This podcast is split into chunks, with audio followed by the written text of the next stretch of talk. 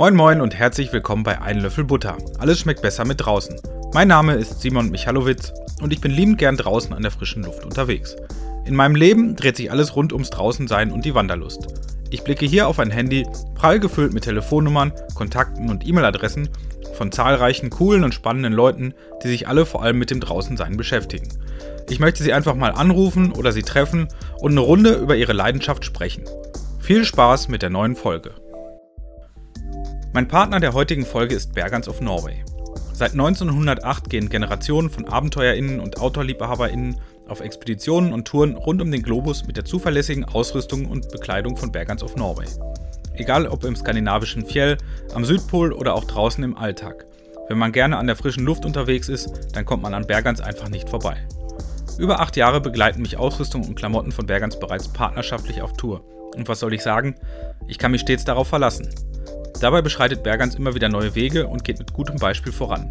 Sei es zum Beispiel bei der Entwicklung umweltfreundlicherer Materialien, die man komplett wieder in die Kreislaufwirtschaft zurückgeben kann, oder fortschrittlicher Technologien beim Färben der Textilien, um den Fußabdruck der Artikel zu verringern.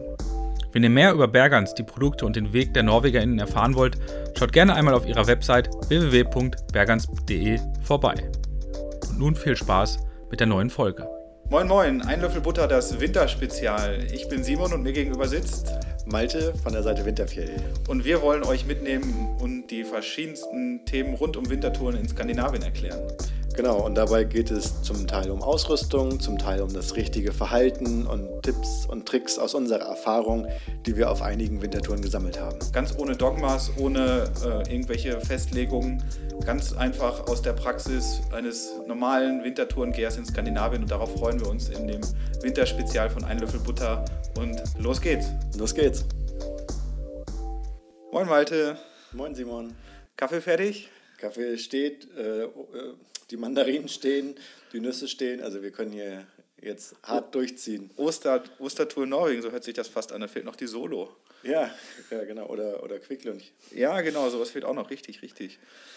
Heute treffen wir uns, um ähm, über unseren, na, ich, also es ist schon so ein Lieblingsgegenstand fast, würde ich sagen. Ähm, über Zelte wollen wir heute sprechen. Winterzelte. Ja, ganz genau und äh, welche Vorteile und welche Nachteile vielleicht mit den einzelnen Modellen verbunden sind oder was man da alles so falsch machen kann. Ja, oder was man auch richtig machen kann, weil ähm, gerade im Winter ist ja das Zelt schon, ähm, also da verbringt man viel Zeit drin, fast mehr würde ich sagen als im, im Sommerhalbjahr. Ja, auf und, jeden Fall. Und im Zweifel liegt man da auch mal so drei, vier Tage drin rum. Ja, weil dann nichts anderes übrig bleibt, genau. Genau, von daher ist es, glaube ich, wenn man da einigermaßen ähm, sich Gedanken macht, was man mit auf Wintertour nimmt, ähm, schon einer mit der zentralen und wichtigsten Ausrüstungsgegenstände. Ja, und irgendwie auch einer, mit dem ich eine viel emotionalere Verbindung habe. So dieses Vertrauen darauf, dass das Zelt im Sturm stehen bleibt, da verlasse ich mich schon ganz schön drauf. Da muss ich mich auch drauf verlassen können. Und wenn ich dann doch wieder nur mit einem Auge schlafe und das andere so vorsichtig beobachtet, wie sich die Zeltstangen ja, biegen genau. im, Wind. So, das, äh, äh, das ist einfach ein Gegenstand, mit dem man sich dann bei schlechtem Wetter schon ganz schön viel beschäftigt, gedanklich. Ja, auf jeden Fall. Also, also vor allem dann, wenn es ähm, wenn das Wetter schlecht ist und das Zelt ähm, eher so ähm, vielleicht ja, semi-optimal ist. Also ja. wenn ich weiß, ich habe hier so einen Sturmbunker, also hier kann mir gar nichts passieren, dann ist es natürlich ja, dann lässt es sich da auch im dicksten Sturm ganz, äh, ganz behaglich irgendwie drin wohnen. Aber wenn man weiß, okay, okay, oh, das Gestänge ist doch ein bisschen dünn oder so. Ja, oder, oder die Bedingungen haben sich geändert. Ja? Du hast den, den besten Tunnel und dann doch Seitenwind, weil der Wind sich entschieden hat. Das passiert nie. Das passiert nie, ja, genau. Ähm, ja, und dann, dann sind die sonstigen Vorteile vielleicht doch wieder Nachteile oder man ist mal fahrlässig gewesen, hat sich gedacht, naja, komm, hier die zwei Heringe setze ich jetzt nicht auch noch. Passiert Nein. auch nie. Na, also, da muss ich tatsächlich sagen, ähm, über die vielen Touren, die ich jetzt schon gemacht habe und wo ich auch echt mieses Wetter schon erlebt habe, also es passiert mir eigentlich nie, dass ich nicht alle Abspannleinen und so befestige auch im, im, im Herbst, ähm, ich bin einfach viel zu faul, nachts darüber nachdenken zu müssen, ob ich jetzt nochmal raus zu müssen. Ja. Genau. Ja, und dann lockert sich doch was. Also ich setze tatsächlich auch immer alle Abspannleinen. Habe ich mir einfach angewöhnt. Ja. habe ich mir einfach angewöhnt und gerade auch im Winter ähm, einfach Safety First. Ich habe da einfach keinen Bock. Also so mal aus meiner anekdotischen Erinnerung ähm, vielleicht so beispielhaft, was einem so im Zelt auch passieren kann, als wir den Jostedalsbree in der Länge nach überquert haben. Ja. Und ähm, zwei Zelte dabei hatten, zwei unterschiedliche Zelte, eins von Hilleberg, eins von Hillsport. Wir haben bei wirklich gutem oder einigermaßen gutem Wetter auf dem höchsten Punkt des Gletschers auf, ich glaube, fast 1700, 1800 Meter unser, unser Lager errichtet und waren froh, einen schönen Platz zu finden. Und wir hatten gerade aufgebaut, unsere Kocher angeworfen, da drehte der Wind, ja. noch gar nicht äh, schlimm, sondern von der Stirnseite, wie man das Zelt sonst in den Wind dreht, auf die, auf die Breitseite und es wuchs sich immer mehr aus. Und am Ende des Tages haben wir da im, drei Tage mindestens im Zelt verbracht. Ähm, um uns herum hatte sich ein Meter ähm, Betonschnee abgelagert. Ja. Also wir haben die Pulka-Schlitten, es hat einen halben Tag gedauert, die hinterher, also bis wir sie erstmal gefunden hatten und wieder ausgebuddelt haben. Also wir hätten fast so eine Lawinensonde gebraucht, um rumzustochern, wo, ja. wo sind sie jetzt. Und da waren wirklich drei Tage im Zelt, die sich angefühlt haben wie, ähm, ja, wie in der Schlacht. Und seitdem ist so mein, das Verhältnis, wie du es gerade schon beschrieben hast, zum Zelten ein anderes. Also ich kann mir schon vorstellen, was richtig mieses Wetter ist und was so ein Zelt aber auch aushalten kann. Und das hat ja. mir schon ein gutes Vertrauen gegeben. Ja. Und dass wir da auch die richtigen Zelte ausgewählt haben. Aber diese drei Tage, die sich vielleicht jetzt ganz locker so nacherzählen lassen, ähm, waren mit das, das Schlimmste und Anstrengendste und auch mhm. mental forderndste, mhm. was ich jemals erlebt habe. Und ähm, ähm, ja, äh, ich, ich kann mich so reinversetzen und, und höre im Prinzip, das Klingeln von den Reißverschlussschiebern, die dann die ganze Zeit immer so ein bisschen aneinander dengeln, wie, wie so Segelmasten im, im Yachthafen und das Flattergeräusch, dieses Flapp, genau. Flapp von der Zeltoberfläche, ja. wenn das im Wind schlägt. Und dann sitzt du da und, und denkst über die Gestänge nach, ob die wirklich alle richtig zusammengesteckt sind. Und dann kommst mhm. du irgendwann wieder raus und kommst immer wieder zurück in diese Spirale. Ja. Und ja, und dann guckst du auf die Uhr, es sind halt wieder nur zehn Minuten um. Genau, also das war, also der Begriff Zeit war dann ein sehr dehnbarer im ja. wörtlichsten Sinne und, ähm, und Katastrophe für die Lebensmittelvorräte oft. Ja, wir mussten da tatsächlich schon anfangen zu, ähm, zu rationieren, ja. also weil wir gar nicht damit gerechnet hatten, so lange an einem Ort zu verbleiben und also ich war heilfroh, dass wir da uns wirklich für gute Zelte entschieden hatten und auch wussten, wie wir sie richtig einsetzen, wie wir sie richtig aufbauen, mhm. wie wir sie im, im Zweifel auch ähm, verstärken oder sichern. Aber das sind so diese Situationen, die ähm, man eigentlich gar nicht erleben möchte, aber wenn man sie einmal erlebt hat, einen doch nachhaltig prägen und auch ähm, gerade im Winter dieses Sicherheitsgefühl doch ähm, verschieben. Also weil man mhm. einfach weiß, mit welcher Vehemenz und also wir hatten da über 30 Meter die Sekunde Wind. Also es war wirklich, also die ganzen Fjellübergänge waren gesperrt. Es war wirklich aller, aller miesestes Wetter und die Zelte haben das aber trotzdem ähm, mitgemacht und das fand ich schon echt beeindruckend und hat mir dann doch ein gutes Gefühl gegeben, aber auch mir gesagt, dass im Winter gerade, ähm, wenn man ja etwas, ja, nee, gar nicht, also nicht, wenn man etwas Spezielleres macht, sondern eigentlich generell darauf achten sollte, dass, ähm, dass man gerade bei so Sachen, die sicherheitsrelevant sind, wirklich darauf achtet, dass die halt auch zuverlässig sind und funktionieren. Ja, und erprobt am besten. Genau, und auch erprobt und ähm, das Selbstbewusstsein, also ich kenne durchaus auch sehr, sehr, sehr erfahrene Wintertourgeherinnen vor allem, die auch ähm, Sachen sich selber nähen und so weiter, mhm. aber die haben einen Erfahrungshorizont, sei es bei Ausrüstung, bei Situationen und aber auch beim Umgang mit selbstgebauten Sachen. Ja, und der Kompetenz, das zu bauen. Genau, äh, einfach ja. so weit ähm, abseits sind von, vom, von dem, was Otto Normal ja. Wintertourengeher ist, dass sie sich das zutrauen. Ich würde da wirklich jedem raten, der damit anfängt, echt Safety First. Äh, auch so die Frage Ultralight im, im Winter, mhm. gerade bei so Sachen wie, wie Zelt oder so, würde ich da wirklich versuchen, Abstand von zu nehmen. Man kann vielleicht ein etwas kleineres, kompakteres Zelt nehmen, aber in, in, in also ich, ich wüsste nicht, was ein ultraleichtes Winterzelt wäre im Verhältnis zu dem, was, ähm, was man im Sommer so mitnimmt. Ja, da, da kommen wir ja bei einer Diskussion, wo, wo die gemäßigte Antwort wäre so leicht wie eben dafür passend möglich. Genau. Und da landest du wahrscheinlich bei einem Zelt für zwei Personen dann doch immer mindestens wieder bei drei Kilo. Ja, mindestens, und genau. Das ist dann eben nicht die Definition ultraleicht, dass so ein Zelt auch mal nur ein Kilo wiegt. Genau, also man kann die ganze Diskussion auch natürlich ganz ähm, einfach abwürgen, weil ultraleicht ist ja im, im, per Definition, also per selbstgewählter Ultraleicht-Definition ähm, 10 Pfund, das sind ja. 5 Kilo, beziehungsweise 10 amerikanische Pfund, 4,5 Kilo. Also da, ähm, wenn man da, also da müsste man bei mir mit meinem Winterzelt unterm Arm losgehen und hätte sonst ja, nichts dabei genau. und dann wäre man noch ultra, keine Heringe. Noch keine Heringe dabei und kein Gestänge und schon, ja. das wäre so die Ultraleitgrenze. Ja. Von daher, ähm, ja, gerade im Winter ein sehr, sehr ähm, dehnbarer und streitbarer Begriff, würde ich sagen. Ja. Aber jetzt haben wir ja gerade schon über Tunnelzelte gesprochen. Genau. Und darüber, dass die einfach ein bisschen seitenwindanfälliger vielleicht mhm. sind. Ich würde gar nicht sagen, dass die seitenwindanfällig insgesamt sind. Also ich nee. habe auch die Erfahrung, dass die eine Menge abkönnen, aber idealerweise baut man sie ja immer in Windrichtung mit der kurzen, also mit der Stirnseite auf, mhm. um wenig Angriffsfläche zu haben, damit der Wind an den Seiten vorbeizieht. Genau. Und ähm, ja, wenn man jetzt, sich jetzt mal so umhört, da gibt es ja die verschiedenen Tricks. Äh, manche wollen ihr Zelt dann zum Beispiel mit so einer Schneemauer schützen. Mhm. Das ist was, was ich immer wieder höre. Manche graben das Zelt so ein bisschen ein, um das vor dem ja. Wind zu schützen. Äh, wie machst du das?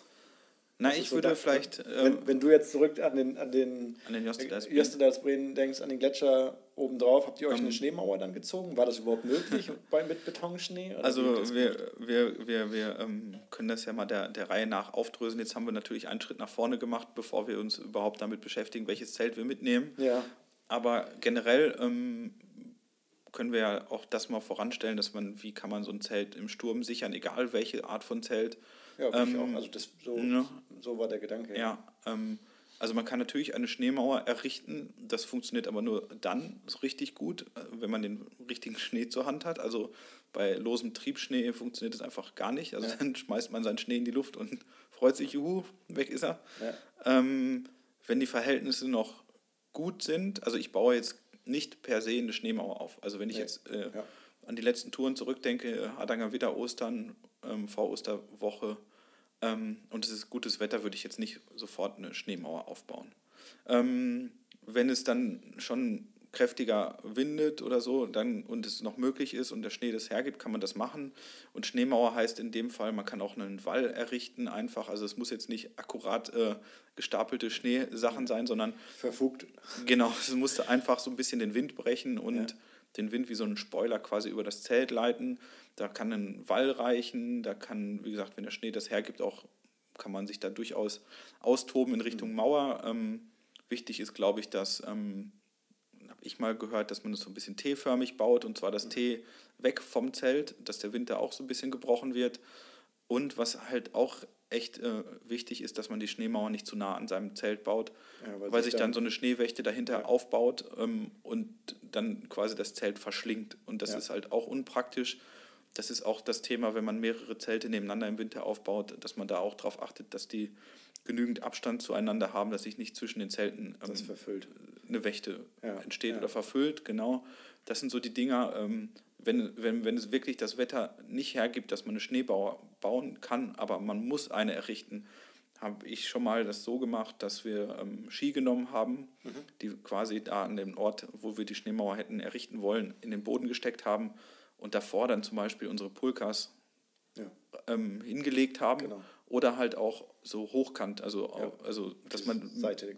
auf die Seite gelegt ja. und vor die, vor die Ski. Und das bringt eigentlich auch schon so viel, dass man, gerade wenn man eine größere hat oder zwei übereinander legt, dass man eigentlich schon eine richtig gute Schneemauer hat, ohne dass man sich Sorgen machen muss, dass da irgendwie das irgendwie wegfliegt. Und da ist man dann schon echt gut und das bricht schon so viel den, den Wind, dass man da schon ja, ruhiger denke, schlafen kann. Ich denke immer so an diese Windkanalbilder, wo dann so, so Rauch über irgendein Auto mhm, äh, genau. drüber gestrahlt wird, wo man ja auch sieht, wie sich das dann verwirbelt. Und diese Windablenkung durch 50 Zentimeter hohe quergestellte Pulker, bin ich auch immer wieder erstaunt, wie viel das dann bringt. Oder so ein paar krepelige Birken, die mhm. dann vielleicht dann noch rausgucken, wenn nicht ganz genau. so viel Schnee liegt. Ja ähm, dass das ein natürlicher Windschutz ist oder eine leichte Senke, muss man natürlich immer wieder darauf mhm. achten, mhm. genau. dass sich da nicht zu viel Schnee drin sammelt und so. Mhm. äh, äh, oder hinter irgendeinem großen Stein. Genau. Das rüttelt dann vielleicht noch links und rechts am Zelt und Ja. im Zelt hört sich Wind immer viel, viel lauter Ja, ja, an das oder sowieso. krasser. Das ist genauso wie, wie Regen oder sowas, wenn man, wenn man denkt, ah, es regnet total und kommt dann raus und denkt, ah, es geht eigentlich.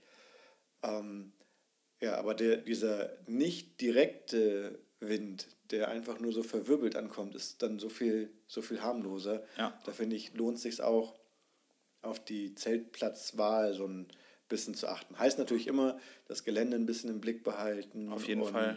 Äh, äh, früh darüber nachdenken, so wie lange gehen wir jetzt noch, Mhm. ab, wo, schon mal ein bisschen auf Plätze zu achten, vielleicht dann auch irgendwann um 12 zu sagen, hier stehe ich jetzt ein bisschen besser als da hinten. Ich könnte zwar noch eine halbe Stunde, aber äh, dann lieber hier und Ja. wenn das schlechte Wetter kommt, also wenn man sowas weiß, sich darauf einzustellen oder auch die Hauptwindrichtung und so kann man sich ja oft irgendwie erschließen oder angucken. In so einem langen Trogtal Ja.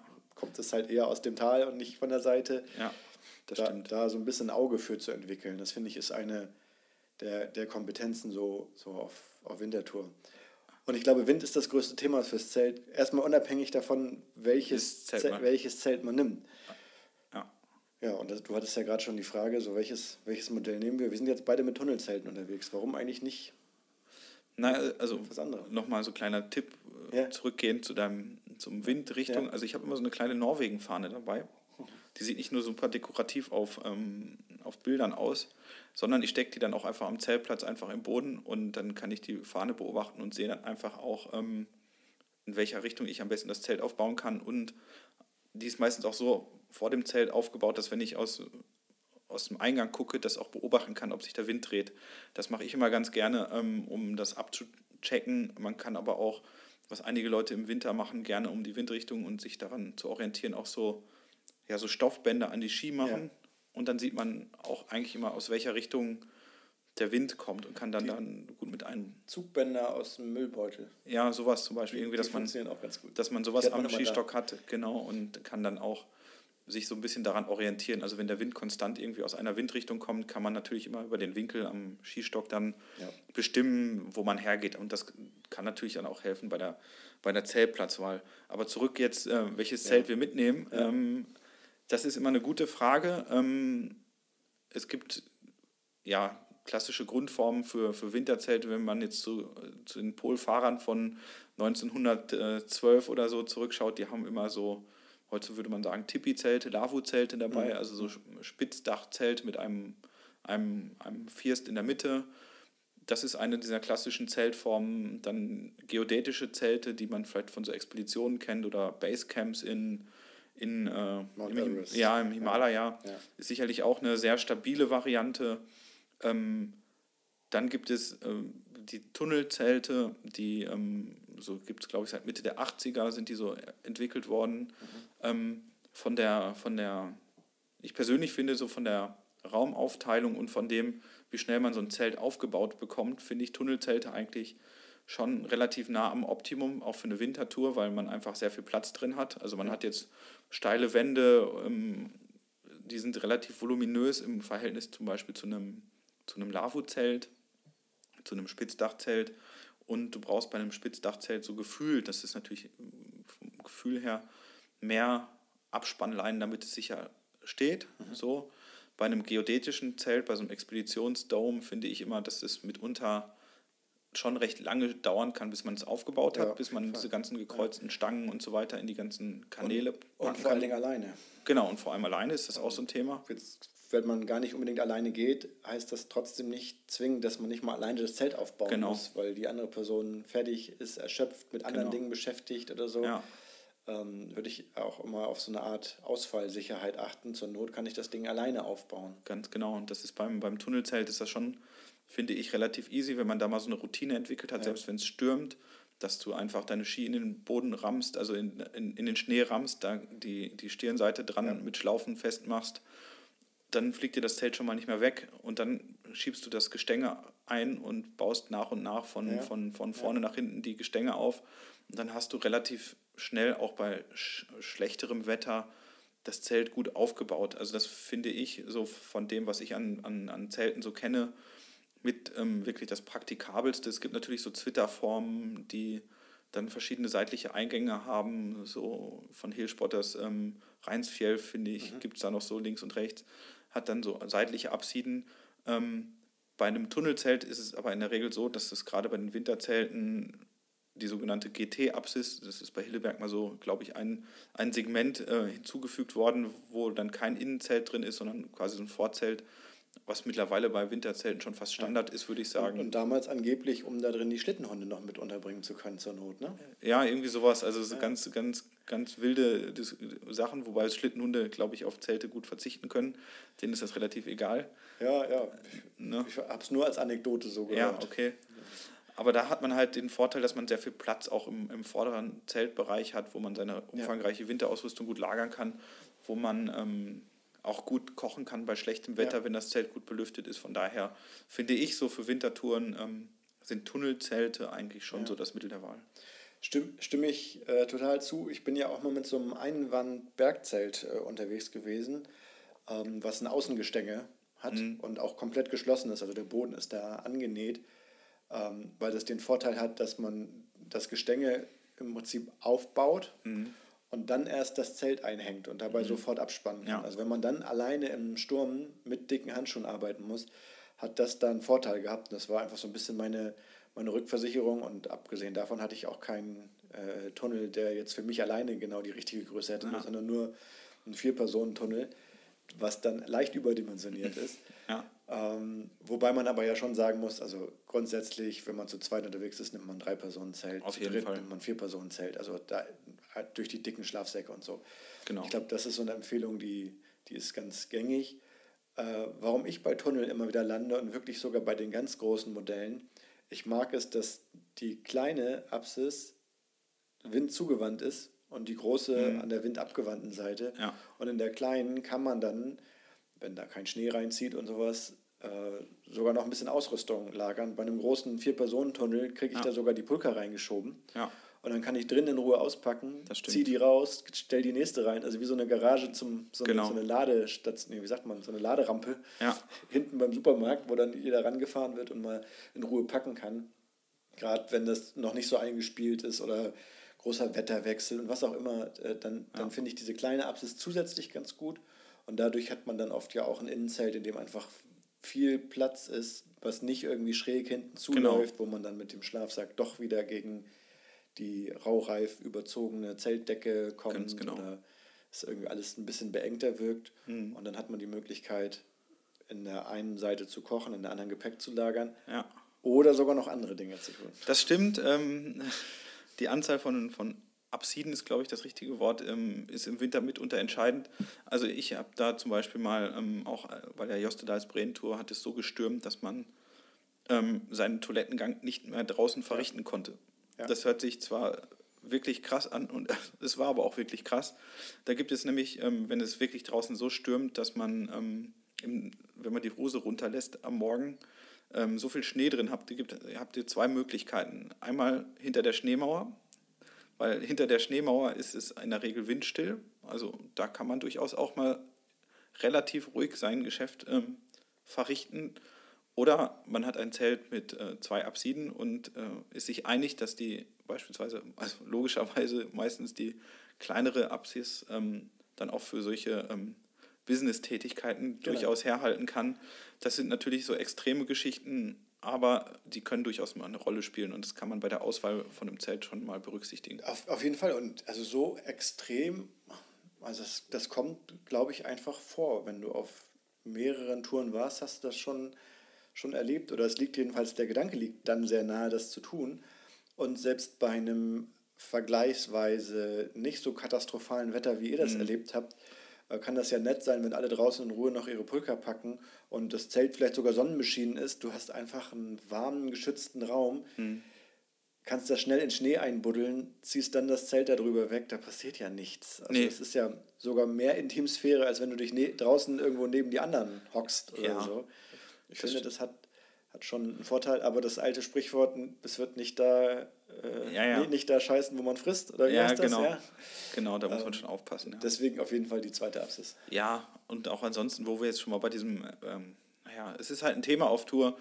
Ihr könnt natürlich auch die andere Apsis benutzen, wenn, wenn das Zelt abgebaut ist und es steht nur noch das Zelt und in der Regel hat man dann in der großen Apsis vorne auch so eine coole gebuddelt, genau. damit man die Füße baumeln lassen kann. Ich weiß gar nicht, Kältekuhle heißt das dann vielleicht auch, damit man so ein bisschen die Kälte da abfängt im Zelt. Ja, aber da bin ich mir gar nicht so sicher, ja. wie viel das wirklich. Ich bin mir da auch also. nicht sicher, aber es ist halt meistens schaufelt man so ein kleines Loch, dass man fast bei großen Tunnelzelten, also als 1,70 bis 1,80 Mensch, kann man ja. da fast aufrecht drin ja. stehen. Zum Hose anziehen oder so. Genau, super praktisch. Und wenn dann wirklich alle ihre Schlitten beladen haben und es geht nur noch darum, ähm, wirklich das Zelt abzubauen, dann kann man das natürlich auch nutzen vier Ecken, vier Leute, also wie auch ja. immer und kann dann wirklich da in Ruhe nochmal ähm, das machen, weil ja, es kann durchaus wirklich unangenehm im Winter sein und dann kann man sich da ruhig behelfen und dann schaufelt man das zu und fertig. Dann ist das auch alles verschwunden. Deswegen gerade im Winter ähm, Platz, Raum, Größe, ist auf jeden Fall ein Thema bei ja. einem Winterzelt. Und das eine Kilo mehr ist es fast immer wert. Und in der Pulka macht es dann da nicht so viel aus. Das wäre ein Komfort, der mir das immer wert wäre. Mhm. Wenn man jetzt allerdings so seine ersten Touren macht und von, von ähm, ja, Trekkingtouren im Sommer, Herbst kommt, dann hat man ja vielleicht schon auch Zelte, vielleicht hat man ja sogar ein Tunnelzelt. Muss es denn von vornherein ein, ein rein rassiges Winterzelt sein? Naja, dann müssten wir jetzt erst nochmal definieren, was ist denn ein rein rassiges mhm. Winterzelt. Ähm, also ich, ich weiß nicht, ob wir jetzt auf so Stoff, Materialstärken, Gestänge, Durchmesser und sowas eingehen. Mhm. Also so oder so, ob man sich jetzt die, die großen Hersteller anguckt, sagen wir mal sowas wie Hillsport, Hilleberg ist jetzt schon gefallen. Wir haben hier aber auch einen großen äh, äh Bergangstunnel, der auf jeden Fall ein rein rassiges Winterzelt mhm. wäre oder ist, äh, ähm, äh, liegen das heißt, das Gestänge ist ein bisschen robuster, irgendwie mindestens 9 mm, der Stoff hat mindestens 30 Denier und sowas. Das sind, das sind so die, die Details, wo man sich dann viel mit beschäftigen kann. Aber was äh, so die Hauptkriterien sind, ist vielleicht eher die Windstabilität. Mhm. Das muss einfach robust sein und dann ist die Form auch erstmal egal. Ähm, deutlich mehr Platz hatten wir jetzt gerade schon. Und dass es so zu verschließen ist, dass kein Triebschnee genau. reinkommt. Das finde ich ist nochmal ganz wichtig. Das heißt, die Lüfter müssen irgendwie einen Zipper oder eine Zuziehmöglichkeit, bei, bei ja. Hinsport sind das ja oft so Schläuche sozusagen, ja, genau. so, so, so Hutzen, ähm, die, die man zuziehen kann, dass da wirklich kein Schnee reinkommt. Und das heißt auch, dass das Außenzelt mindestens bis zum Boden runtergezogen ist, damit man die Ritzen da verschließen kann, genau. damit da kein Schnee reinkommt. Und genau. bei den ich sag mal, richtigen Expeditionszelten, reinrassigen Winterzelten, die dann vielleicht aber auch keine Sommerzelte mehr sind, hat man dann unten noch diese sogenannten Snowflaps, so, so mhm. Lappen dran genäht, die man mit ein bisschen Schnee ähm, beschweren kann, mit dem man einfach draufschaufelt. Das geht relativ schnell und dann hat man das Zelt sehr gut äh, abgedichtet. Die schaffen sogar noch ein kleines bisschen Stabilität beim Stoff, dass der nicht so flattert. Aber ich glaube, der große Vorteil ist, dass man sehr schnell sieht, okay, das Zelt ist überall drumherum dicht. Mhm. Und äh, ein kleines Loch, wirklich, ich sag mal, äh, daumengroß, der Zipper nicht ganz zugezogen, kann bedeuten, dass du morgens aus dem Innenzelt rausguckst in die Apsis und alles, was da liegt, hat zwei Zentimeter Schnee auf sich drauf. Ganz genau. Dieses eine Loch. Ganz genau, das ist der große Unterschied. Also es gibt sicherlich auch drei Jahreszeiten Zelten, die, die man für Wintertouren mit benutzen kann, wenn die Abspanner halt so sind, dass sie nicht abreißen, wenn es mal richtig stürmt, wenn das Gestängedurchmesser oder der Gestängedurchmesser ein bisschen größer ist und die Lüfter verschließbar ist, das ist alles, was du sagst. Aber ähm, wichtig ist wirklich, dass ihr im Winter euer Zelt, wenn ihr es aufbaut, außen, also zumindest Schnee dran schaufelt oder halt auf diese Snowflaps schaufelt, damit wirklich alle Ritzen zu sind. Natürlich nicht die Lüfter, die sollten nee, ja, nicht genau. zugeschaufelt sein. Das heißt, sein. auch die Lüfter sollen möglichst hoch sitzen. Genau, die Lüfter sollen möglichst hoch sitzen, im Zweifel verschließbar sein, aber alle Ritzen unten zwischen Zelt und Boden sollten verschlossen sein. Ja. Weil es passiert genau das, was du sagtest, nämlich es passiert hundertprozentig. Ja. Ähm, durch jede kleinste Ritze, und es sieht morgens aus, als, äh, also ihr könnt eure ganzen Gerödel, Gerumpel ausbuddeln, wenn ihr eure Schuhe in, ins Vorzelt gestellt habt. Ja. Die sind randvoll mit Schnee. Ähm, wirklich unschön. Von daher ist, äh, bin ich auch ein Freund von Snowflaps. Ähm, habe auch da so, in Anführungsstrichen, reinrassige Winterzelte. Das, ähm, dieser Snowflap-Gedanke ist aber von Hersteller zu Hersteller auch durchaus ähm, kontrovers, gerade wenn man auf den, auf den die, Marktführer der großen ja, Zelte, auf den, daheim, auf den, ähm, wie, also auf, ja, der, der Meister der, der Zelte, Hilleberg, oftmals ja. als, als so Rolls-Royce unter den Zelten genannt oder Mercedes. Ähm, Gerade der schwedische Hersteller sagt, braucht man nicht Snowflaps, sondern einfach Schnee an die Seiten schaufeln und so ein bisschen den, das Ausmaterial einklemmen, reicht völlig. Naja, oder er sagt dann sogar einbuddeln. Und da, also mhm. zumindest in einem sehr kritischen Statement schlägt er das so vor. Ähm, bei mir ist das eine ein wirklich sehr pragmatische Entscheidung gewesen. Ich habe äh, zwei Tunnel, die ich nutze ohne Snowflaps, was aber einfach daran liegt, dass ich diese Zelte über das ganze Jahr nutze. Genau. Und im Sommer dann doch sehr gut finde. Also Sommer heißt ja für mich auch oft Skandinavien, aber dass die äh, Belüftung, die dann doch so ein bisschen unten durchzieht, einfach dafür sorgt, dass da in anderen Jahreszeiten weniger Kondens entsteht. Mhm. Aber bei einem reinrassigen Winterzelt, wenn ich weiß, ich werde das nur dafür nutzen, würde ich tatsächlich zu Snowflaps tendieren. Mhm. Und zwar sogar eher als jetzt irgendwie einbuddeln und eher als eine Schneemauer. Mhm. Außer man hat, weiß wirklich, ich finde keinen natürlichen Windschutz und es wird ein Unwetter kommen. Ich sehe es, ich sehe es auf dem Barometer, ich weiß es über einen Wetterbericht, mhm. den ich vielleicht irgendwo herbekommen habe oder hatte Handyempfang oder so. Ähm, dann, dann kann eine Mauer sinnvoll sein, aber ansonsten halten die Zelte, wenn die gut ausgerichtet und vor allen Dingen gut abgespannt sind, so viel aus, würde ich immer auf Abspannschnüre eher setzen. Vielleicht, mhm. ich habe immer zwei, drei Ersatzschnüre sogar noch ja. in, einem, in einem Heringsbeutel mit drin. Und dann kann ich lieber, wenn der Wind sich doch dreht, in die Richtung noch ein bisschen mehr abspannen. Manche nutzen ja aber auch ein stärkeres Gestänge oder ein doppeltes Gestänge mhm. oder so. Wie, wie machst du das? Oh, also ich glaube, also wenn ich auf Wintertour gehe, habe ich bisher immer ein wirklich reinrassiges Winterzelt dabei gehabt und da sind die Gestänge schon so dick, wo ich sage, alles klar, also bis da was knackt. Ja. Wie gesagt, dann denke ich immer an den Jostedalsbreen zurück, da ist nichts geknackt von den ja. Gestängen und die sind wirklich hart rangenommen worden über Tage. Das Zelt stand einfach wie eine Eins. Ähm, würde ich jetzt kein extra Gestänge mitnehmen, man kann vielleicht ein Ersatzgestänge mitnehmen, aber dass ich jeden Abend jetzt zwei Gestänge in den Tunnel, äh, in, den, in, den, mhm. in diesen Gestängekanal einschieben würde, ähm, würde ich jetzt nicht machen. Das, ist, das muss man sich auch überlegen, weil also ich weiß, dass bei dem Bergernstunnel, den ich habe, oder auch dem Hilsporttunnel, da sind bei den Extremzelten sind die schon so vorgesehen, dass man da ein zweites Gestänge ja. einschieben kann. Bei deinem Keron von Hilleberg weiß ich das gar ja, nicht. Ist auch so. Ist auch schon so. Ja. Und ich habe tatsächlich, also ich habe äh, äh, ein Ersatzgestänge dabei. Ich das finde ich bei dem Keron tatsächlich ganz sympathisch, dass alle vier Stangen, also es ist auch das GT, das große, alle vier Stangen gleich lang sind. Mhm. Das, das heißt, mit einen Ersatzgestänge kann ich jede Stange ersetzen. Mhm. Und ähm, es gibt ja auch so Reparaturhülsen und dann nimmt man ein bisschen Klebeband mhm. und kann das irgendwie schienen oder zur Not kann man irgendwas anderes mit einem Schneehering, mhm. kann man auch ein bisschen das Gestänge schienen, wenn der Kanal groß genug ist oder so. Ähm, das ist aber immer was, was ich dann nicht unbedingt während des Sturms machen kann, wenn es ja. geknackt ist. Sondern da brauche ich dann wieder ein bisschen eine Möglichkeit, das zu machen. Und deswegen finde ich so ein Ersatzgestänge äh, für Touren, wo man weiß, man wird jetzt nicht irgendwie immer noch eine Möglichkeit haben, stattdessen in eine Hütte zu gehen oder so, äh, finde ich das nicht verkehrt, das mitzunehmen. Und ich habe dieses Gestänge schon mal auf der windzugewandten Seite zusätzlich einfach mit Ja, okay, kannst du schon machen. Ja. Aber jede Stange zu doppeln ich, also weiß ich nicht, da muss schon Piterak-Zone Grönland oder sowas ja, auf ja. mich zukommen. Wüsste ich gar nicht, wie krass das sein soll, dass mhm. es das braucht. Aber die zweite Stange hat so ein bisschen mehr Standfestigkeit, Ruhe geschaffen. Ich finde, da muss man sich aber immer noch mal vor Augen führen, dass ja Stabilität, in dem Fall von so einem Zelt, die Fähigkeit ist, von dem Gestänge sich bei einer Windböe einzubiegen ja, ja. und wieder in den Ausgangspunkt ja, genau. zurückzukommen und nicht starr zu bleiben, ohne sich überhaupt zu bewegen.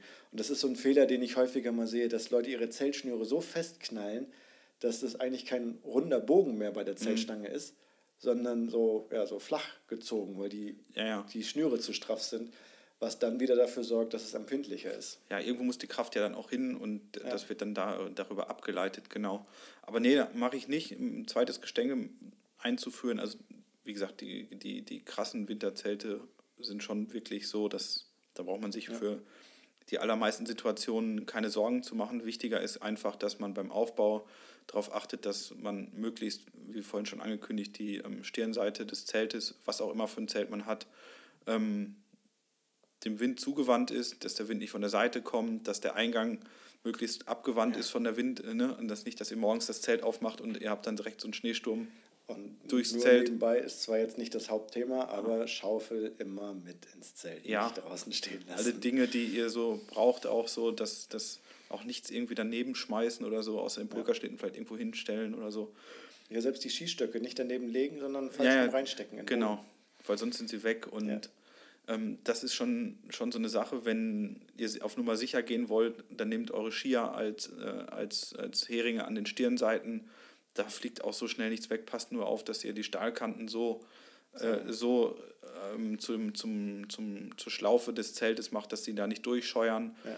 Wenn ihr noch mehr auf Nummer sicher gehen wollt, ähm, dann könnt ihr eure Ski auch als T-Anker vorne mhm. an der Stirnseite eingraben.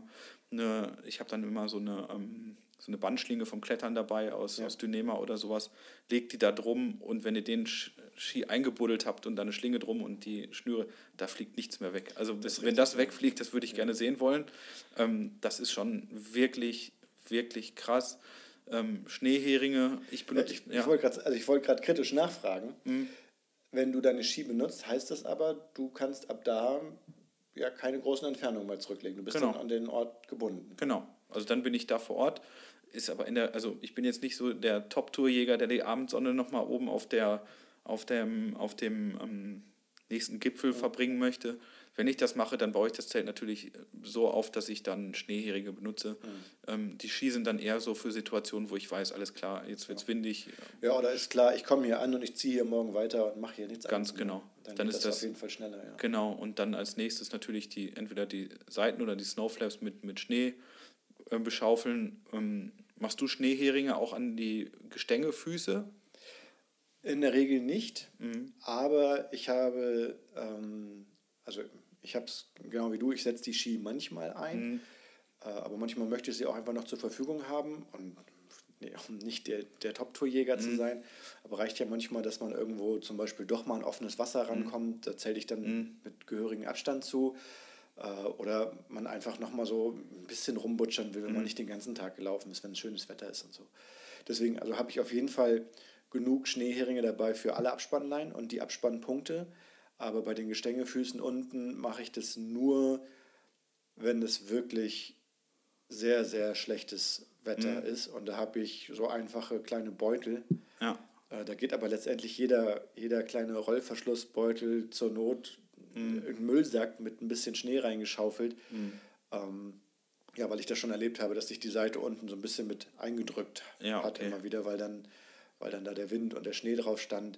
Äh, das sind dann aber vielleicht ein oder zwei Stellen, mhm. ganz bewusst, wo ich merke, ah, okay, da ist mhm. vielleicht nochmal eine genau. Verstärkung. Würde ich sonst nicht einplanen, zumal ich das eben, dadurch, dass ich keine Snowflaps habe, ja ungefähr 10 mhm. cm tief ja. äh, einbuddel mhm. und Schnee dran schaufel, da verrückt eigentlich nichts mehr. Und durch genau. das Gewicht ja. bleibt das schon Und stehen. ansonsten, glaube ich, guter Tipp ist, wenn man die, die Abspannleinen so lang wie möglich macht. Ja wenn ihr so ein, wenn ihr euer normales Zelt aus dem Herbst nehmt, würde ich das auch immer empfehlen, dass ihr die Abspanner umdreht, dass ihr quasi die eine kleine Schlaufe, wo der Hering dran befestigt wird, an der zeltabgewandten Seite habt und der Versteller oben am ja. Zeltabspannpunkt ist. Das hat den Vorteil gerade im Winter, dass ihr den, den, den Spanner zum Nachspannen nicht ausbuddeln müsst. Ja. Und es ist auch im, so ganz praktisch im, im, im, im Herbst. Also das habe ich bei fast allen Zelten bei mir schon so umgedreht. Bei den Winterzelten wird das meistens auch schon so von, von Werk aus gemacht. So, ja. Das finde ich ganz, ganz wichtig und praktisch, dass man alle solche Spanner und alle Verstellmöglichkeiten gut mit Handschuhen benutzen kann. Ja, und also wie wir vorhin schon sagten, alle Schnüre benutzt. Mhm, und genau. manchmal sind ja nur irgendwo Ösen vorgesehen, aber keine Schnüre dran. Also Macht da Schnüre dran, ja. Ja, also kann, kann nicht schaden. Genau, kann auf jeden Fall nicht schaden. Mehr ist auf jeden Fall sicher. Und dann der größte Punkt zur Diskussion rund ums Thema Winterzelten ist auch ausgehend von Herrn Hilleberg selber, ähm, ob man sein Zelt einbuddeln sollte oder nicht. Ähm, das Einbuddeln hat wahrscheinlich bei ihm so den Gedanken, dass man so ein bisschen aus dem Wind rauskommt, dass das Zelt einfach stabiler steht ähm, von meiner Erfahrung heraus, wenn ihr ein, äh, ein Tunnelzelt habt, ein Drei-Personen-Wintertunnelzelt, das ist ungefähr so drei Meter breit und irgendwas zwischen ja, fast sechs oder acht Meter lang. ähm, eine Fläche auszuschaufeln, einen halben Meter tief, die so groß ist. Ähm, ich bin schlecht in Mathe, wie viele Quadratmeter das sind, aber ich kann mir ungefähr zu viele. Zu vorstellen, ich, ich kann mir vorstellen, dass das eine ziemliche Plackerei ist zum einen. Ja. Ähm, zum anderen, wenn ihr euer Zelt mal im Winter aufgebaut habt und beobachtet, wie sich der Schnee ablagert, das seht ihr auch bei Hütten im Winter oder bei, ja. bei Steinen im Winter, die so ein bisschen aus dem, aus dem Schnee herausragen. Der Wind wird immer um dieses Hindernis, um diese Hütte oder um diesen Stein drumherum wirbeln. Das heißt, es wird sich kein Schnee ablagern um euer Zelt herum. Ja, oder im Zweifelsfall aber dahinter. Dahinter wird sich eine Wächte aufbauen vom Zelt weg. Das, ja. ist, das ist ganz normal. Aber ich würde halt, wenn ich das Zelt einen halben Meter eingebuddelt habe, immer die Angst haben, dass genau das passiert, dass die Wächte halt über das Zelt drüber hinaus wächst und dass sich vielleicht dieser kleine Graben, den man dann trotzdem um das Zelt schon ausgeschaufelt hat, mit Schnee füllt. Ja, und einfach irgendeine aerodynamische Eigenschaft hat, die man vorher nicht so ganz genau Ganz genau. Hatte, ja. Also ihr könnt es so machen wie Bohillewerk oder ihr könnt es so machen wie 90, 99 Prozent der Leute, die ich kenne, die im ja. Winter unterwegs sind. Sucht euch eine ebene Stelle, baut euer Zelt dort auf, schaufelt, Schnee dran, Schnee baut, im, baut im Zweifel eine, eine Schneemauer mhm. und ihr werdet sehen, das Zelt steht einwandfrei. Ist, ist auch meine Erfahrung. Also ich äh, äh traue ihm zu, dass er, dass er natürlich eine, eine Menge Erfahrung hat und ähm, die Zelte mit entwickelt hat. Deswegen sind wir vielleicht ein bisschen bei einer Stilfrage. Aber ich folge genau dem Argument, dass das extrem viel Aufwand ist. Und oft kommt man ja an und dann muss man vielleicht den Schnee mit den Ski oder Schneeschuhen oder so doch nochmal ein bisschen plätten, mhm. einebnen. Ich habe auch schon mal in der Ecke, weil das nicht so ein ganz idealer Platz war, eine Menge wegschaufeln mhm. müssen, damit ich eine große gerade Fläche hinbekomme. Aber das hat mir schon vollkommen gereicht. Äh, wenn ich das überlege, jeden Abend für die volle Fläche zu machen, das wäre ein bisschen übertrieben.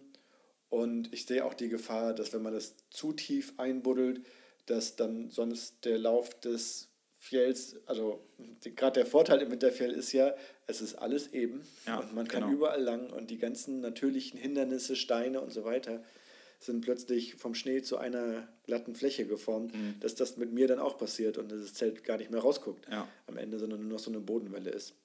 Und deswegen würde ich mir den Aufwand einfach sparen und äh, also ja, wiederhole ich mich jetzt, wirklich eher zu gucken, auf einen natürlichen Windschutz zu achten, einen guten Zeltplatz zu wählen, sich dafür vielleicht ein bisschen Zeit zu nehmen oder früh genug anzufangen, nach einem guten Zeltplatz Ausschau zu halten, das Zelt dann gut aufzubauen und da ja, wäre meiner Meinung nach vor allen Dingen das Abspannen das mhm. Wichtige.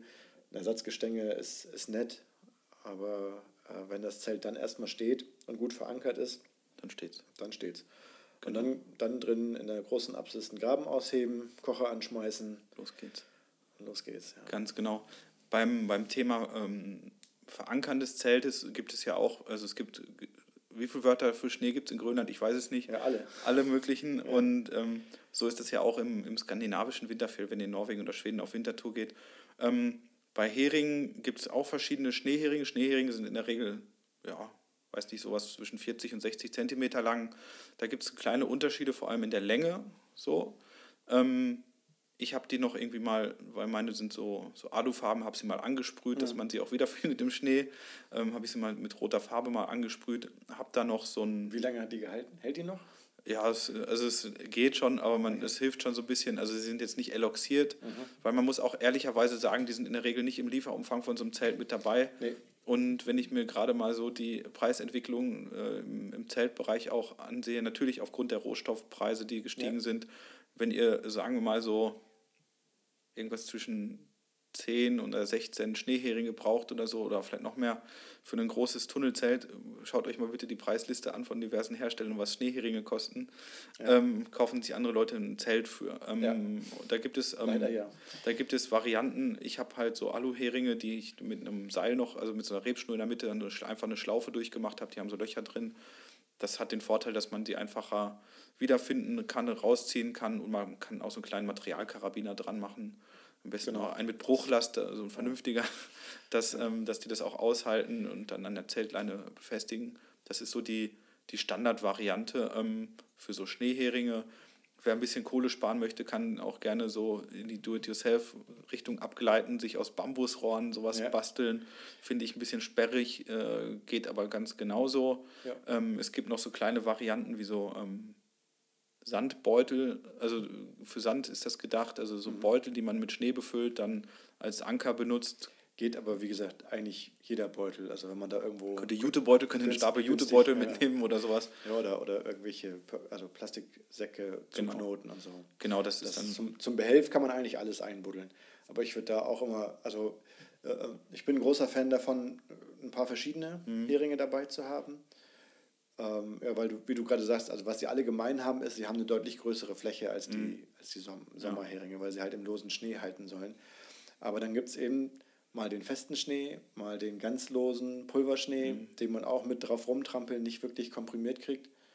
Und äh, letztendlich gibt es sogar noch die, die Variante, man kommt irgendwo an, wo einfach gar kein Schnee liegt und man hat nur den gefrorenen Boden, dann zwei man, Zentimeter. Das ist ganz Schnee. schlecht. Dann müsst ihr eure Hilti auspacken und äh, die Meistens. Schlagdübel in den ja, Boden rammen. Ja. Das ist wirklich eine Situation, die unschön ist. Dann könnt ihr wirklich nur irgendwie mit Spannriemen oder mit Gurten versuchen, euer Zelt zu. Vielleicht Steine finden. Steine, dann sind Snowflaps natürlich wieder gut, weil man dann die natürlich auch mit Steinen beschweren kann. Habe ich so noch nicht gehabt. Ich hatte mal so dollen Triebschnee, da ging gar nichts. Da haben wir dann tatsächlich einfach bivakiert. Das ja. hatte das Wetter aber auch hergegeben. Ansonsten bei den Winterschneeheringen gibt es noch die Variante, die wir hier auch liegen haben. Äh, Snow Piranha heißen die. Die sehen aus wie so ein, ja, wie so ein großer Eiskratzer oder wie so, ein, äh, wie so das Schaufelblatt von einem Spaten. Ähm, aus Kunststoff sind so Seile durchgefädelt und die werden auch im, im Schnee vergraben und dann hat man wie so ein, ja, wie so ein T-Anker auch überdimensioniert einfach gesprochen. Ja. Die sind auch wirklich, man denkt am Anfang so, hm, was soll denn das?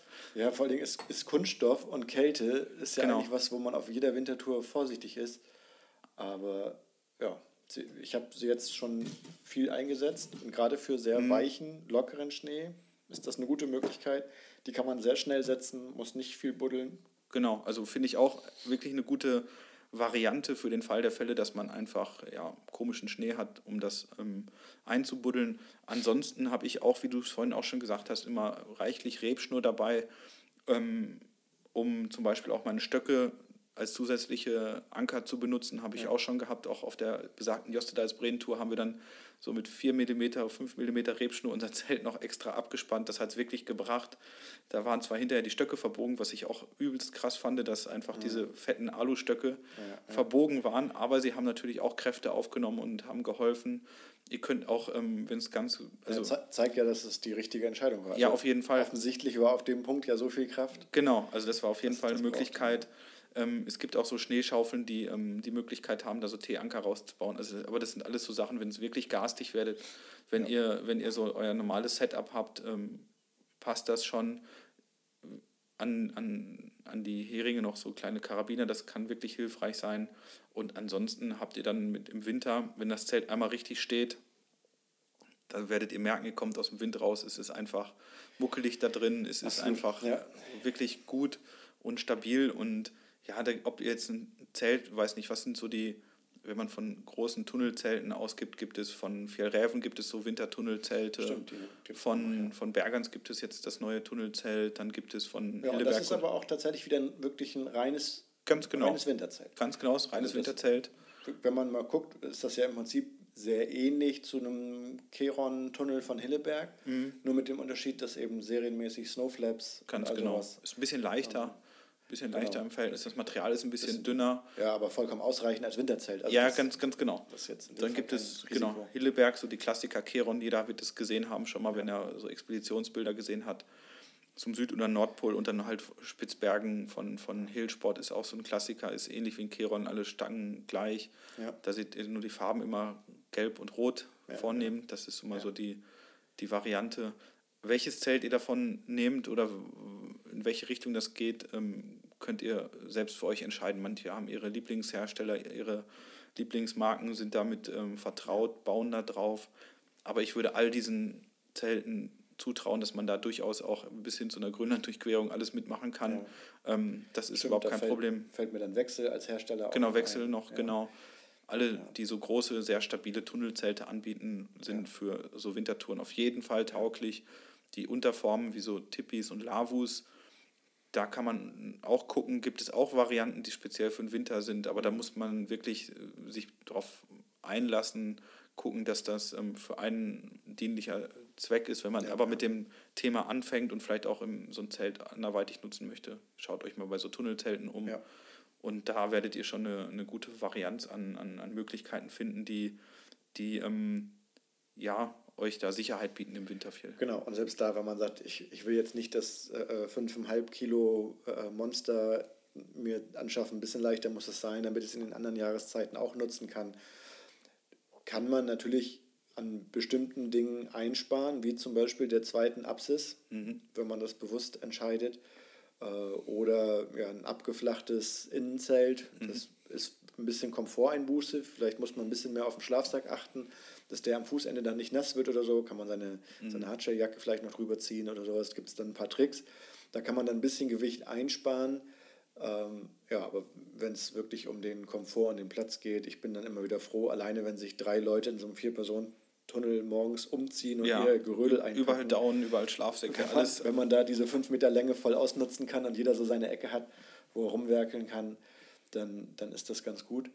Und ich würde auch sagen, bei fast jedem Zelt lohnt es sich, noch ein bisschen drauf zu gucken. Du hattest vorhin angesprochen, im Zweifelsfall die Spanner an den mhm. Leinen umzudrehen, dass die weit oben sind.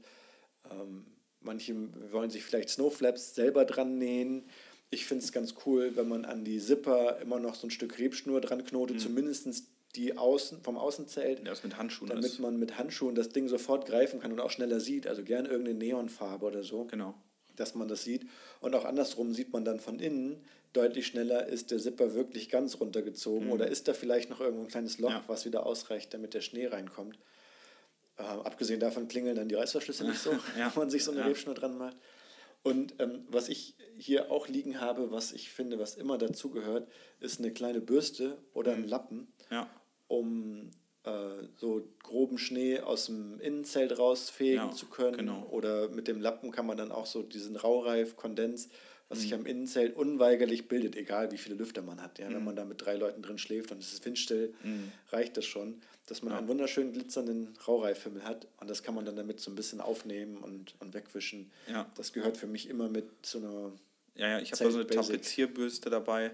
Das ist so das Wintergimmick, wo man sich am Anfang am Kopf kratzt. Warum soll ich jetzt eine Bürste mitnehmen? So, eine, so einen richtigen großen Quast? Ja, nicht, nicht einen Quast, sondern so eine zum Tapete ausstreichen habe okay. ich dabei. Ja. Ähm, das hat genau den Grund, dass man sich auch gerade, wenn man den, den Tag beendet, irgendwie, dass man sich den Schnee von der Ausrüstung, von den Schuhen auch genau, ähm, bürsten auch, ja. kann. Das ist viel einfacher, als das Ganze zu machen mit, ähm, mit den Händen. Ich habe mal auch Burger Ausland, Maikorn auf ihrer Nordpol-Expedition, die haben jeden Abend eine Stunde damit verbracht, ihre Ausrüstung abzubürsten. Ja. Jeder eine Stunde. Innenzelt. Außenzelt, Klamotten, alles, um ja möglichst wenig Kondens und äh, Schnee im Zelt zu haben. Ja. Da ist eine Bürste schon echt ganz praktisch und wie du schon sagtest, auch den Kondens, der sich am Innenzelt unweigerlich absetzen wird, in die Seiten runterzufegen und dann kann man den dann da aufnehmen. Das ist super praktisch. Ja, und da sind wir wieder bei, dem, bei den Fragen, die wir beim, in der ersten Folge auch schon hatten. Also was sind so die Probleme? Kälte und dann Feuchtigkeit. Ja. Also wenn der Raureif außen am Zelt schön friert, aber auf dich runterrieselt und auf dem Schlafsack liegt und es ist gerade mhm. so der Temperaturbereich, wo er da eben schmilzt, dann sickert er rein und dann hast du wieder Feuchtigkeit genau. und hast langfristig wieder Kälte. Ganz genau. Also mir ist es auch lieber, äh, wenn ich eine längere Tour mache, dass es wirklich kalt ist. Also ja. minus 15 gerne ja, genau. oder noch kälter. Das äh, hört sich am Anfang komisch an, aber das ist diese trockene Kälte und das ist sehr viel angenehmer, als wenn ihr so bei minus 5 Grad und ja. so, so, so. Alles wird, alles wird feucht, ja. alles wird klamm, alles wird richtig ätzend und deswegen bin ich auch da eher so für kalte Temperaturen. Das lässt sich im Winter deutlich besser aushalten, diese, diese trockene kontinentale Kälte als, ja. als dieses feuchte. Ähm, was man beim Zelten auch noch beachten sollte, ist eigentlich, dass die Lüfter alle gut, also dass man die halt gut bedienen kann, auch mit Handschuhen, dass man alle Sachen am Zelt gut mit Handschuhen bedienen kann, dass man ähm, auch alle Sachen, die zum Lüften dienen, dass man die verschließen kann, sodass da halt kein Triebschnee durchkommt, auch beim Innenzelt, Außenzelt. Das sind wichtige Sachen, finde ich, bei, bei so einem Zelt, ähm, dass ähm, ja, generell das Handling von so einem Zelt intuitiv ist, dass man da wirklich gut auch zurechtkommt, auch wenn man wirklich eine fette Downjacke anhat, ja. äh, dicke Handschuhe anhat. Und das heißt wieder üben. Genau, üben, Routine entwickeln. Die Herbststürme sind dafür da, dass man da übt, sein Zelt aufzubauen. Ja, Schönes so freies Feld. Genau. Los geht's. Los geht's, genau. Oder am örtlichen Flugplatz, wenn da die Hobbyflieger loslegen, dass okay. man da ein bisschen übt. Ähm, nee, Spaß beiseite, das ist wirklich gut, Routinen und das ist auch so beim, beim Verstauen des Zeltes auf Tour, ähm, dass man da eine Routine hat. Also das fängt damit an beim Aufbau, dass man weiß, okay, ich schmeiße jetzt irgendwie das Zelt äh, aus dem Schlitten, packe das aus, wo packe ich ähm, denn bitte das, den Zeltbeutel hin? Dass man halt immer dran denkt, dass ja. man die Sachen gut irgendwo befestigt, in eine Tasche packt, dass man die gut verstaut, dass es nicht wegfliegt. Dasselbe bei allen Beuteln, die ihr habt, äh, Stangenbeutel, Beutel für die Heringe, dass die immer gesichert sind, dass die nicht wegfliegen. Ja. So. Und auch bei den Beuteln, dass man gerade auch die Beutel, die sind mitunter wirklich Spack, dass, dass ihr darauf achtet, dass die groß genug sind für das Zelt. Im, im ja. Zweifel tauscht den aus, nehmt einen anderen ja, Beutel, genau. weil auch da müsst ihr dann alles reinstopfen können. Mit Handschuhen, mit dicken ja. Fäustlingen.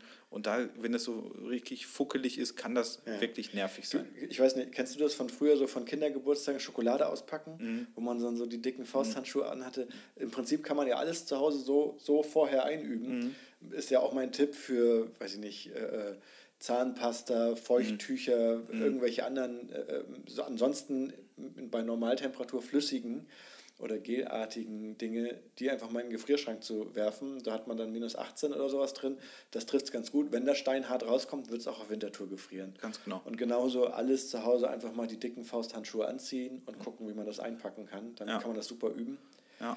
Und gerade wo du jetzt die, die Beutel ansprichst, da gibt es ja noch diesen Trick, den wir in der Folge über die Pulkas mhm. schon genannt hatten, dass man das Zelt gar nicht komplett abbaut und genau. zurückstopft. Du holst es hier gerade hervor, genau. Da ist gibt's, Gibt's zu kaufen, ist sonst auch ein relativ dankbares Nähprojekt so für, für die ersten drei Nähte, ähm, dass man einfach so eine Wurst mhm. äh, mit dem Zelt hat.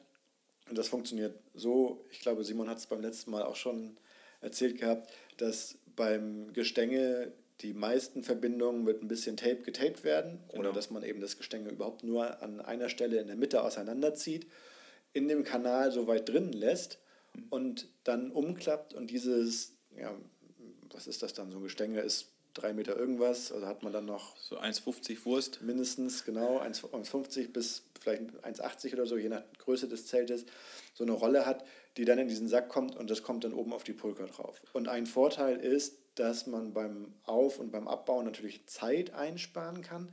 Ich finde, es gibt aber noch einen netten Nebeneffekt, dadurch, dass man weiß, dass mindestens alle anderen Stellen vom Gestänge sauber ineinander gesteckt sind und sogar abgetaped und sich da nicht äh, mhm. weiter verschieben, kommt man nicht so in, eine, in die Gefahr von Gestängebrüchen, die sich meiner Meinung nach häufig deswegen ergeben, weil an diesen Endstücken irgendwo schon ein Mikroriss dran ist, ja, weil es nicht richtig zusammengefügt oder ist. Oder es ist Eis so. oder Schnee dran und man kann genau. es nicht ganz zusammenstecken. Ja, ganz das, genau. Und das verhindert man dadurch, weil man weniger anfällige Stellen generiert. Ja, ihr könnt auch euren Skisack dafür benutzen. Also wenn ihr ja. anreist mit Skisack und der gibt das her vom Volumen her, könnt ihr das auch benutzen. Ähm, da das, ein, das Zelt einrollen, also quasi die Stangen auseinanderziehen, einrollen und Wenn dann. man den Skisack sowieso mitschleppen muss. Ganz genau, ist das ja. sicherlich auch eine, eine coole Variante. Sieht natürlich auch so aus, als würde man gerade auf dem Weg zum Nordpol sein und wäre. Ja, er hat noch Ajachi. Und der zweite Vorname ist Berge. Ähm, dann, dann kann man das natürlich auch machen.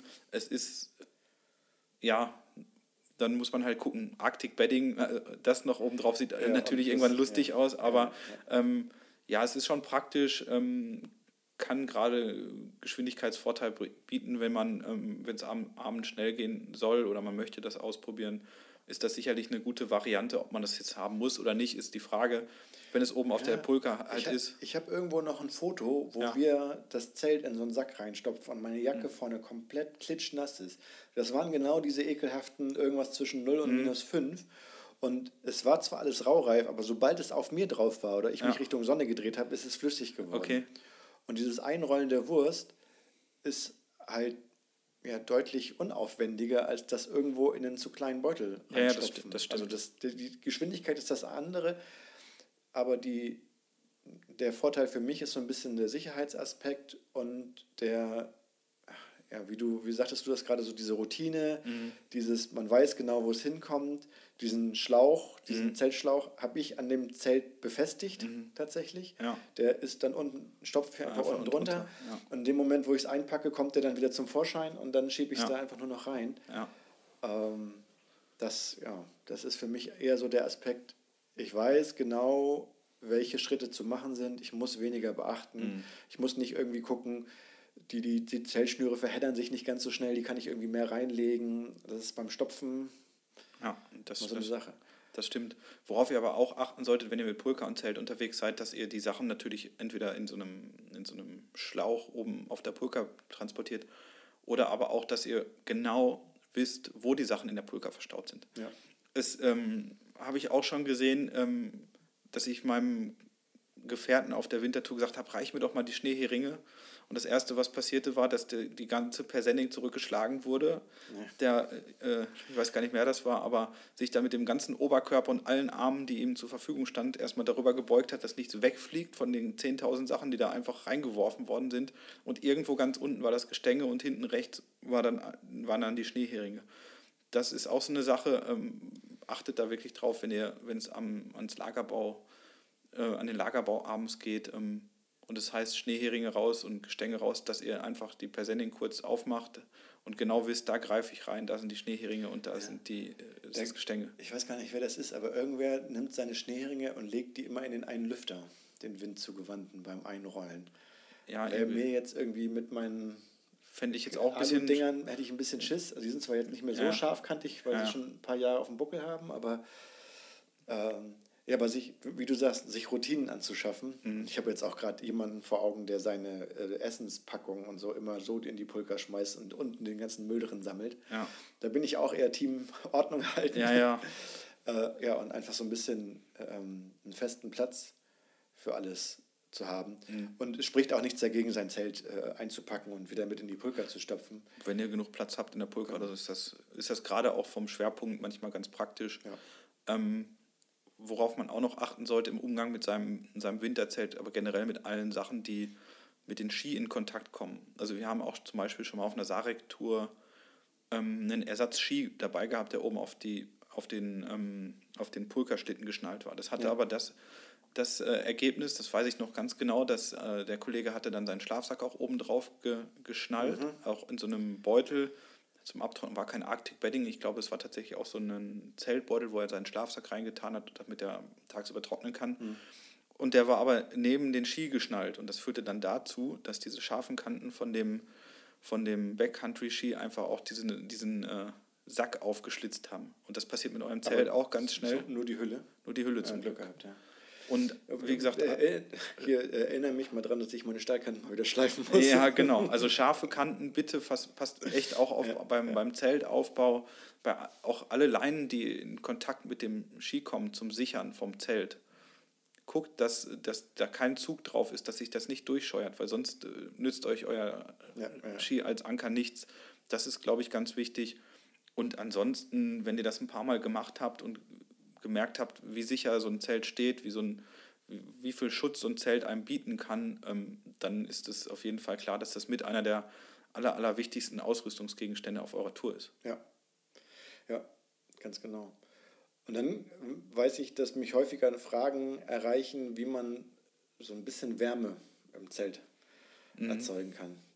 Ich denke dann immer, naja, also Isolation und sowas hat man da nicht. Die, der größte Gewinn ist erstmal der Windschutz. Und genau. wenn dann natürlich Sonne aufs Zelt scheint, dann wird es da drin muckelig warm, dann kann man da durchaus im, im T-Shirt ja. drin sitzen. Und der Moment, wo man den Kocher anschmeißt, ist, sorgt natürlich für ein kleines bisschen Wärme, zumindest ja. in der Nähe des Kochers. Wobei ich das nicht überbewerten will, weil wenn das Kochersystem gut abgestimmt ist, mit einem Windschutz drum, eigentlich ja, möglichst viel von der ja. Hitze über Wärmetauscher, über wirklich Umfließen von dem Topf in den Topf, von dem das Wasser oder den Schnee da drin mhm. äh, übergehen soll. Da kann man halt höchstens mal so die Socken oder Liner, die Handschuhe äh, auf dem Deckel von dem Werden Topf. Werden dann mal ein bisschen warm, genau. Fälle und die Skifälle. Ja, dann, dann, dann dampft das schön. Dafür kann man das äh, nutzen, aber dadurch wird es nicht unbedingt wärmer im Zelt. Und auch solche Tricks, eine Gaslaterne anzumachen, das, das bringt was direkt drumherum, mhm. so dieses Gefühl. Ja, aber es werden keine 10 Grad plus rausgeholt werden. Nee, ne? genau. Also schon gar nicht, also nicht mal Unterschied. Nicht genau. mal 10 Grad Unterschied. Aber so ein bisschen mal die Finger zu wärmen. Äh, ich glaube, das Einzige, wie man sonst wirklich im Zelt sich warm aufhalten kann, ist Kleidung. Und da sind wir vielleicht bei einer anderen Folge, mhm. da gehen wir da genau. nochmal drauf ein. Äh, Downjacke, Downhose, Downfüßlinge, all solche, solche ja. Tricks, eine, eine schöne dicke Mütze. Ähm, und sonst bleibt nur der Schlafsack. Auf jeden Fall. Und äh, der Schlafsack, das wird unsere, ähm, unsere nächste Folge dann werden, wo wir, werden wir ausgiebig über Schlafsäcke sprechen, über die verschiedensten Arten von Schlafsäcken, Vor- und Nachteile. Aber nochmal ein kleiner Disclaimer, ähm, Kochen im Zelt, wir haben es jetzt ein paar Mal gesagt, ähm, ihr werdet im Winter nicht drum herum kommen, im Zelt zu kochen. Punkt.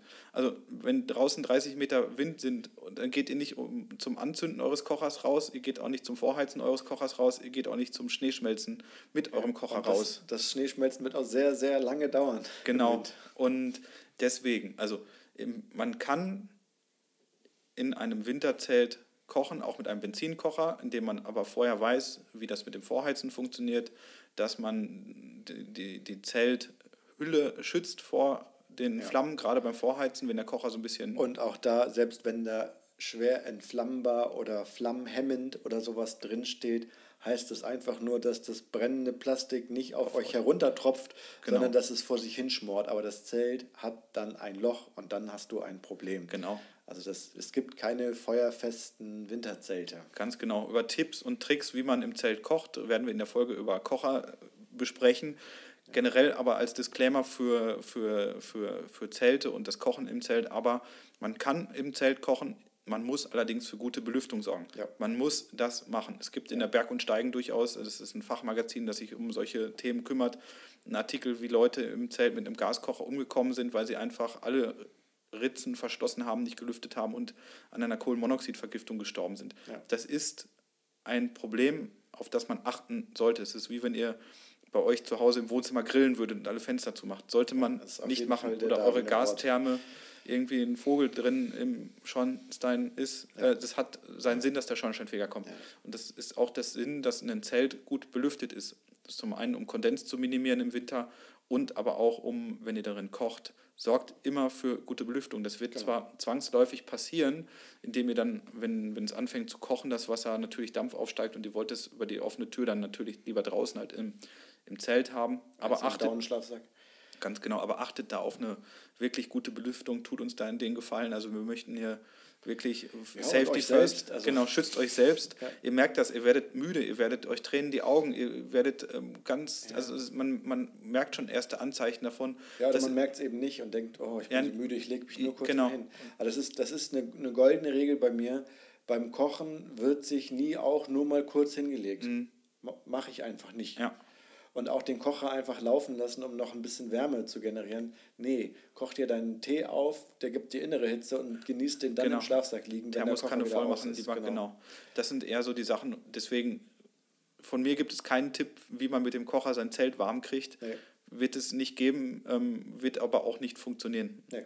Also von daher, seid vorsichtig damit, der Kocher ist damit dafür da, Wasser zu erhitzen. Ja, und auch sowas wie irgendwelche Gasheizungen oder sonst was es, was es vielleicht im, im Sommer nochmal gibt, was man dann auch so eine Kartusche draufschraubt, wird im Winter entweder nicht funktionieren, weil der, der, Gas. der äh, Verdampfungspunkt vom Gas nicht erreicht wird.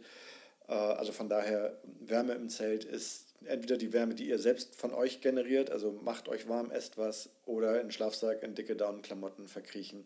Eine wirkliche Zeltheizung gibt es im Winter nicht nehmen wir mal so Zeltöfen und sowas Aus, raus, womit ja. man im Basecamp vielleicht im, im großen Tipi oder sowas noch mhm. mal noch mal sich äh, viel Wärme erzeugen kann. Aber das wäre ein ganz anderes Thema und trifft vielleicht auch nicht das, was wir unter den klassischen Wintertouren verstehen. Genau, und es gibt auch kein Zelt, das innen irgendwie so beschichtet ist oder so, dass da ja. irgendwie so 10 cm Schaumstoff noch drin sind oder irgendwie was eingenäht ist, was mehr Wärme bringt. Also das wird nicht funktionieren allein, dass ihr aus dem Wind rauskommt, das bringt ein bisschen was. Dass ihr natürlich da mit drei, vier Leuten drin hockt, das bringt ein bisschen was. Aber es ist nicht so, dass man irgendwie so ein Zelt warm bekommt, ähm, dass ja. man so ein Zelt aufheizen kann. Das funktioniert dann wirklich nur über, über Sonne von außen beispielsweise. Von daher, ähm, damit muss man dann umgehen. Das ist aber ganz normal und das ist aber auch gar kein Problem. Das werdet ihr sehen. Ähm, irgendwann nach ein paar Tagen auf Wintertouren sitzt er abends nur noch im, im, im dicken Wollpulli da, zieht dann die Daunenjacke irgendwann aus. Das äh, regelt sich dann so ein bisschen selber. Ja, und da muss ich gerade an die Anekdote denken, wo wir wirklich am Ende einer Tour draußen gekocht haben. Wir waren äh, kurz vor unserem Ziel, haben da den letzten Platz schon einen frühen Nachmittag aufgebaut, mhm. hatten Sonne, haben uns ein richtiges Kochloch, mhm. Sonnenloch quasi gebuddelt, nach hinten Windschutz mit Lehne dass man da drin sitzen konnte und saßen am Ende der Tour und irgendwann sagte ich dann zu meinem Tourkumpan äh, im T-Shirt mhm. dort sitzend, wie warm es denn eigentlich sei und er sagte minus zwei. Ja, weil genau. man sich einfach an diese Temperaturen in einer gewissen Weise gewöhnt hat und weil die Sonne dann so viel Energie ja. gebracht hat. Also man stellt sich einfach um, ist dann eher die Hölle, wenn man wieder zu Hause sitzt und dann ausräumt in einer 18, 19 Grad warmen ja. Wohnung, ja. in, in T-Shirt und Unterhose da rumläuft und einem der Schweiß den Nacken runterrollt. Ganz genau weil man einfach diese hohen Temperaturen nicht mehr gewohnt ist. Das stimmt. Ja, von daher da Safety First, ähm, aber das sind alles so Dinge, die werdet ihr lernen, die kann man ähm, durchaus beachten und wir werden über das Thema Kochen im Zelt dann wirklich in der Kocherfolge nochmal sprechen, weil es da ja auch unterschiedlichste Ansätze gibt, was, was man da benutzen kann. Ja. Ähm, aber über Zelte haben wir jetzt, glaube ich, schon ganz schön viel ähm, gesprochen. Auch da, man muss da keine Raketenwissenschaft betreiben, man muss da nicht irgendwie ähm, alles bis ins letzte Zentimeter ausmessen. Man muss da wirklich ähm, ja, mit gesundem Menschenverstand rangehen und dann kann man auch da eine gute Zeit haben. Von daher Zelte sind sicherlich einer der wichtigsten Ausrüstungsgegenstände auf Wintertour. Aber es gibt da bewährte Konzepte und die sind bewährt, weil, weil sie sich bewährt haben. Da muss man jetzt nicht irgendwie sein Extrawurst oder wie auch immer ähm, links oder rechts gucken. Kann man, aber wenn ihr einfach losgehen wollt, eine gute Zeit haben. Das Standard-Setup hat sich bewährt und das ähm, hat seine Gründe. Ja, und jetzt habe ich noch eine Frage an dich, mhm. die ja wirklich, weiß ich, eine komplette Geschmacksfrage ist. Ja. Aber welche Farbe hat das Außenzelt? Es gibt in der Regel grün oder rot und rot-gelb. Ähm, die, die, die Winterzelte von, von Fjellräven sind blau. Die, das stimmt, die sind blau, ja. Von blau. Oder orange. Gibt's oder es gibt jetzt die neue Marke Barents Auto, die haben blau-gelb. Ja, okay, aber was, du, du hast jetzt eine Wunschfarbe. Du kannst meinetwegen, Hillsport hatte doch dieses eine von, von Mina Omai äh, äh Editionszelt in Pink. Ja, also es, also ist, du, es, macht schon, es macht einen Unterschied. Also Wunschfarbe ist immer irgendwas Buntes, weil es auf Fotos finde ich ja, immer okay. ziemlich, also ich bin eher so der, äh, äh dann auch so der Fotodude, ja. was das rote Licht sieht manchmal echt bizarr aus jetzt in dem, auch in dem Bergenzelt. Es war bizarr, also ja. ganz anderes Licht drin als in dem Hillsportzelt. Ja. Aber ich würde wahrscheinlich immer so in Richtung Rot tendieren. Für Fotos gehe ich mit, aber tatsächlich bin ich von dem Licht im Zelt gerne bei dem Grün. Ja. Mhm. Er ist ein bisschen gedämpfter, ne? So. Ja, blau wird vielleicht auch noch gehen. Mhm. Aber es ist irgendwie, also dieses rote Licht macht mich irgendwann wahnsinnig. Sieht aus wie in einer Fleischtheke.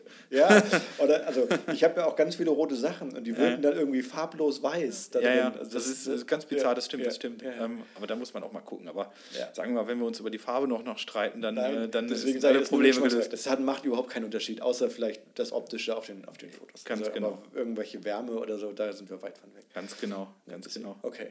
Na gut. Sehr schön. Ja, wieder ein Thema auf unserer Liste ähm, behandelt und besprochen. Ähm, nächstes Mal geht es dann um, um das, was man braucht, um im Zelt gut äh, seine Zeit zu verbringen, nämlich äh, Schlafsäcke. Ja, und am besten noch Isomatte gleich dazu. Ganz also, genau. So, Kissen, äh, Decken. Mhm. Ja, VBLs. Überschlafsäcke, okay, das ist eine größere Folge. also ihr seht schon, es gibt da auch sehr viel zu besprechen. Ja. Und das machen wir dann in der nächsten Folge. Ähm, Winterspezial mit Malte und Simon rund ums Thema Wintertouren. Ich freue mich drauf, Malte. Ja, bis dann. Ich freue mich auch. Bis bald. Ciao. Vielen, vielen Dank fürs Zuhören. Wenn ihr meinen Podcast mögt, empfehlt ihn gerne weiter. Über Gästevorschläge, Themen oder sonstige Rückmeldungen würde ich mich sehr unter simon.simonpartour.de oder über die entsprechenden Social Media Kanäle wie Facebook oder Instagram freuen. Ich lerne bei jedem Mal dazu und möchte mich dabei gern weiterentwickeln. Ich hoffe, ihr begleitet mich auf diesem Weg. Danke an alle meine Gäste, an euch, die ZuhörerInnen und bis zur nächsten Folge.